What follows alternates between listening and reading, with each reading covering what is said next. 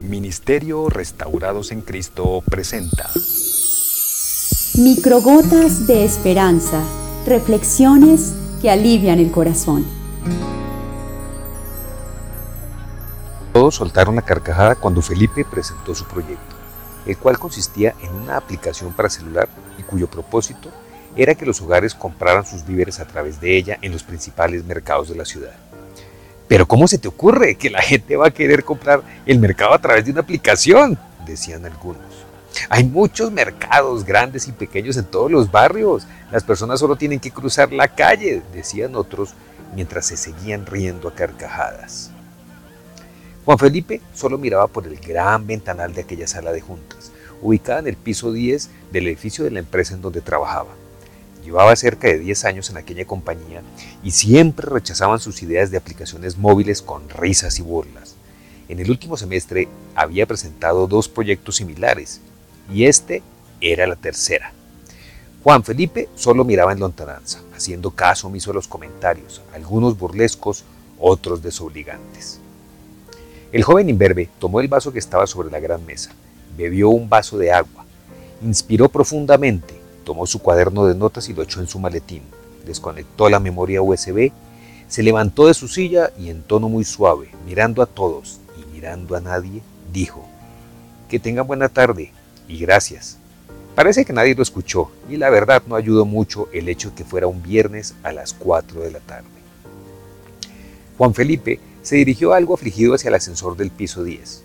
Oprimió el botón de descenso con el dedo índice de su mano izquierda, mientras miraba fijamente la USB en la palma de su mano derecha.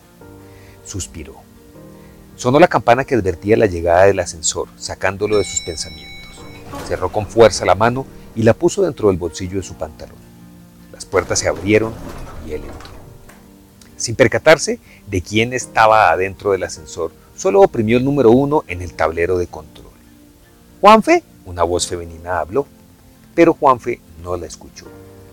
Luego sintió una mano que se posaba sobre su hombro izquierdo muy delicadamente, y asustado, y de un salto reaccionó echándose para atrás y aferrándose al barandal del panel lateral.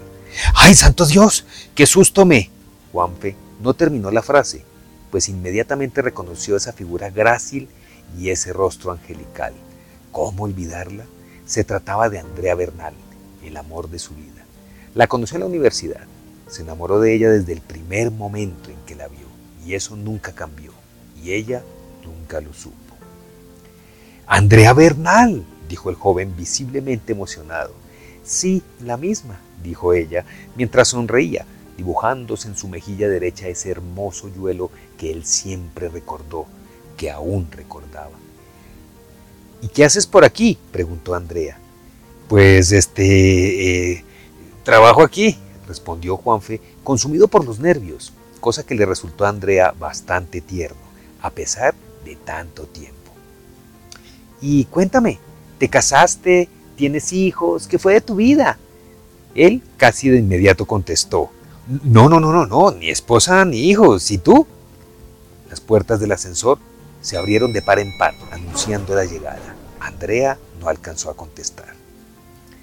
Oye, tenemos que tomarnos un café algún día, dijo Juanfe, algo nervioso, aunque también porque en el fondo creía que tanta suerte no podía ser verdad y que ese sería el primero y último día que la vería después de tantos años. Era el precio de su cobardía de aquella época, pensó. Sin embargo, y antes de que él se alejara, escuchó la hermosa y suave voz de Andrea que le decía, ¿Y qué tal ahora? Estupefacto, y algo aturdido por la inesperada respuesta, tartamudeó un poco y contestó, este, este, este, sí, sí, claro, claro. ¿O tienes algo que hacer? preguntó ella. No, no, no, no, no, no, no, para nada, contestó el nervioso chico, agregando entre dientes y más para sí mismo y menos después de lo de hoy. Creyendo que ella no lo había escuchado, le dijo, entonces, ¿vamos? Conozco un lugar por acá cerca en donde preparan un café exquisito. Y además venden el muffin de chispas de chocolate que tanto te gusta. Ella sonrió. Una vez sentados en la mesa de aquel café, Andrea le preguntó, ¿y qué fue lo que pasó hoy? Juanfe se quedó mirándola fijamente y con la boca algo entreabierta, como queriéndole decir de qué le hablaba, pero no se animaba. No quería pasar por tonto. Ella sonrió nuevamente. Hace un momento, cuando salimos del ascensor dijiste, y menos después de lo de hoy, cuando te pregunté si tenías algo que hacer. Ah, dijo el joven, reincorporando el movimiento y echándose para atrás. No, no, no, no, nada importante. Ay, vamos, cuéntame, quiero saber, dijo ella colocando sus codos sobre la mesa y apoyando su hermosa y fina barbilla entre sus manos colocadas en forma de U. Juanfe se sintió un poco intimidado por aquella tierna mirada, pero decidido le contó lo acontecido en la sala de juntas del piso 10. Luego de escucharlo, Andrea le dice con voz tierna y concentrada en los ojos de su contertulio, siempre ha sido un pilo, un genio, no entiendo cómo no ven eso. Juanfe se sonrojó. Es en serio, dijo ella, otra vez sonriendo, otra vez dibujándose en su mejilla ese hoyuelo que a él lo mataba. Juanfe también le habló a Andrea de la idea que había presentado y que había sido rechazada y objeto de burlas, justo unos minutos antes de encontrarse con ella. ¿Me estás hablando en serio? dijo Andrea, algo emocionada. Eh, sí, ¿por qué? ¿También te parece un disparate? Juanfe agachó la cabeza. No, para nada. Todo lo contrario, si precisamente fui enviada por la compañía para la que trabajo, una incubadora de emprendimientos, a evaluar nuevas ideas, pero entre las que me presentaron no me hablaron de esta. Ni siquiera pasó del piso 10, ¿cómo te la iban a presentar? dijo Juanfe algo pesadumbrado. Andrea tomó las manos de Juanfe entre las de ella, diciendo, pero a mí me parece genial. Juanfe se sonrojó otra vez. Meses más tarde, Juanfe estaba liderando su propio proyecto llamado MercaApp, auspiciado por la compañía en donde trabajaba Andrea. El éxito de la app fue rotundo y como bono, aunque para Juanfe fue el premio mayor, inició una hermosa relación con el amor de su vida. Esta vez para Juanfe, la tercera fue la vencida. En nuestra vida es usual que pasemos por pruebas o momentos de aflicción. De hecho, nuestro Señor Jesucristo nos advierte que en este mundo afrontaremos aflicción y asimismo nos recuerda que Él ha vencido al mundo. Juan 16:33. La aflicción es uno de los instrumentos que Dios utiliza para pulirnos conforme a su plan, así como el oro, aunque perecedero, se acrisola al fuego.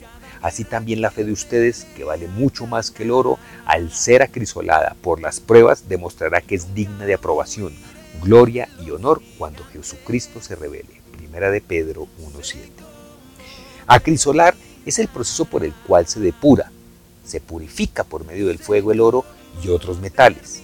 En el diccionario de la Real Academia de la Lengua Española también lo define como purificar, apurar, aclarar algo por medio de testimonios o pruebas, como la verdad, la virtud, etc. Solo a través de la experiencia mejoramos nuestro desempeño. Asimismo, funciona en el ámbito espiritual. Dios nos demanda que seamos fuertes y valientes, que no nos desanimemos ni tengamos miedo. Josué 1.9.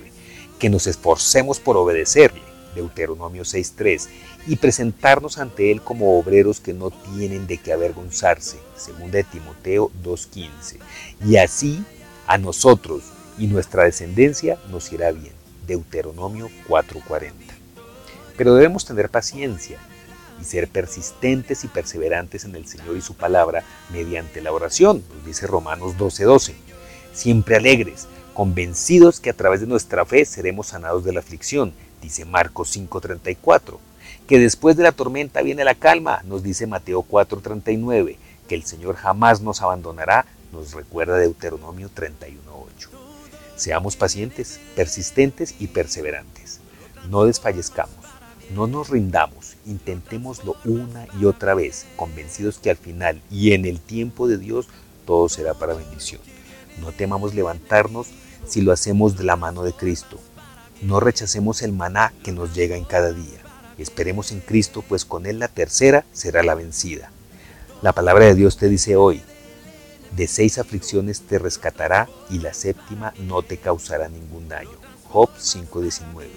Así que sigue intentándolo, pero esta vez de la mano de Jesús. Recuerda que con Cristo la tercera es la vencida. Te deseo un día de victoria y que Dios te bendiga.